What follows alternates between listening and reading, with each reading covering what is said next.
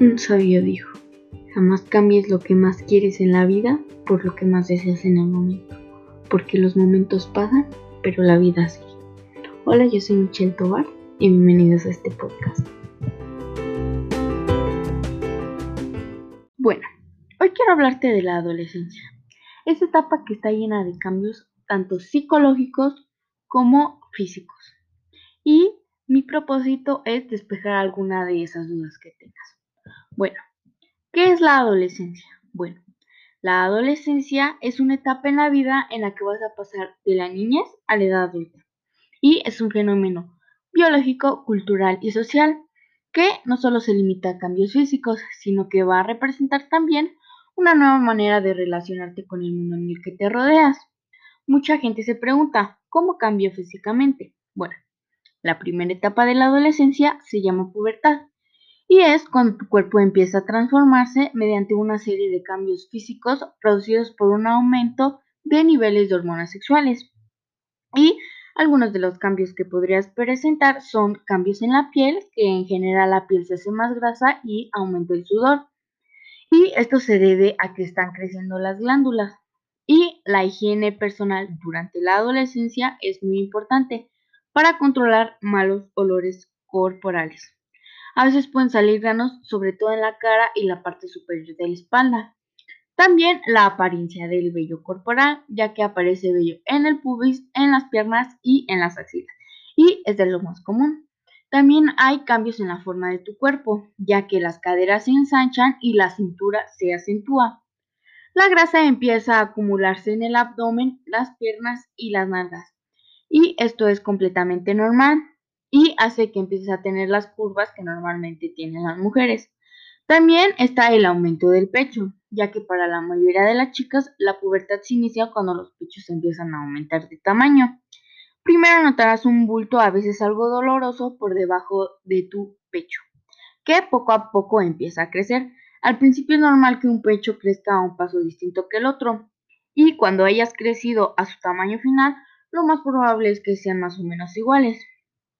También hay cambios de tamaño en distintas partes del cuerpo, ya que durante la fase de la pubertad todas las partes de tu cuerpo crecerán, pero es posible que algunas lo hagan más rápido que otras. Y tal vez te haga sentir rara y algo torpe, pero no te preocupes, es algo normal. También está el aumento de flujo o la primera regla llamada menarquia. Y esta señala el inicio de la madurez sexual, que es cuando los ovarios comienzan a producir óvulos maduros.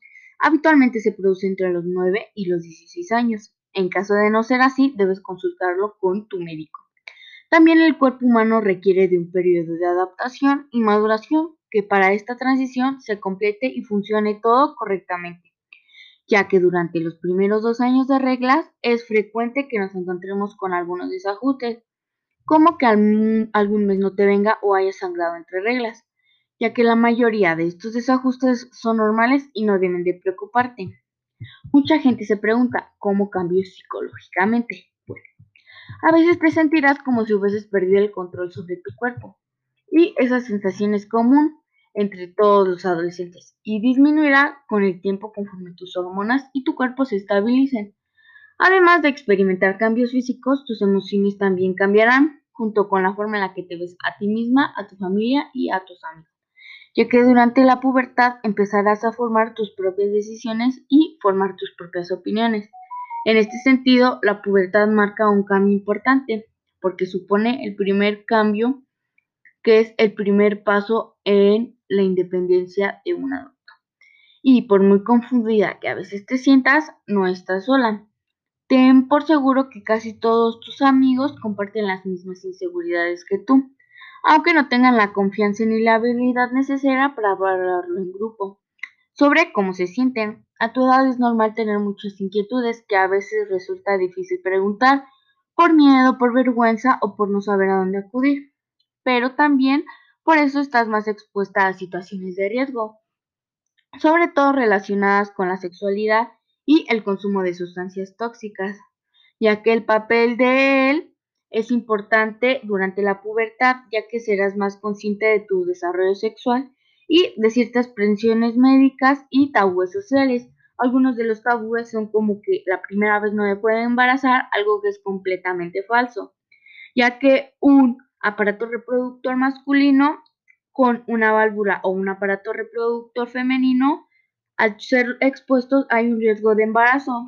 Y si no se usa un anticonceptivo, sea o no que eyacule, es completamente normal que pueda salir embarazada ya que durante esto es muy importante que antes de tomar cualquier decisión en relación con tu actividad sexual estés informado de todas las posibles repercusiones, ya que se trata de una decisión muy personal, pero también fundamental, porque debes tener implicaciones durante todo el resto de tu vida.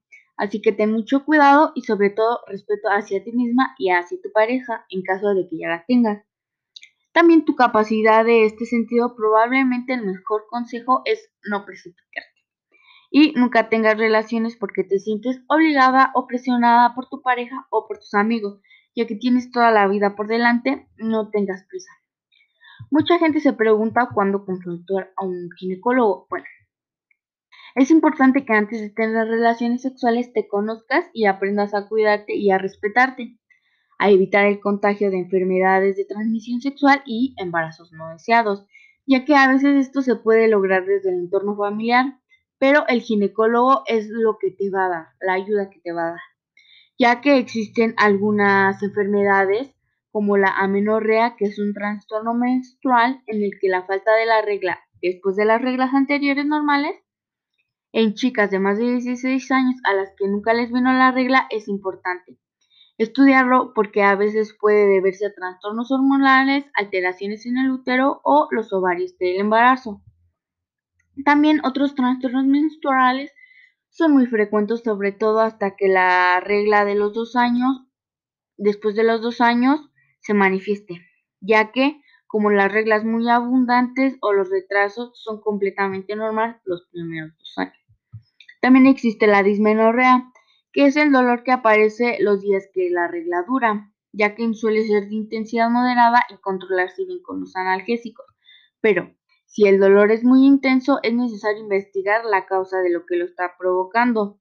Por último, es importante que las chicas que mantienen relaciones sexuales acudan anualmente para una revisión ginecológica para ver que todo su organismo esté bien. También hay mucha gente que se pregunta cómo hablar de esto. Bueno, la relación entre parentesco y adolescente es de vital importancia. Por eso siempre es de carácter muy confidencial, para que te sientas cómoda y nos plantes tus inquietudes.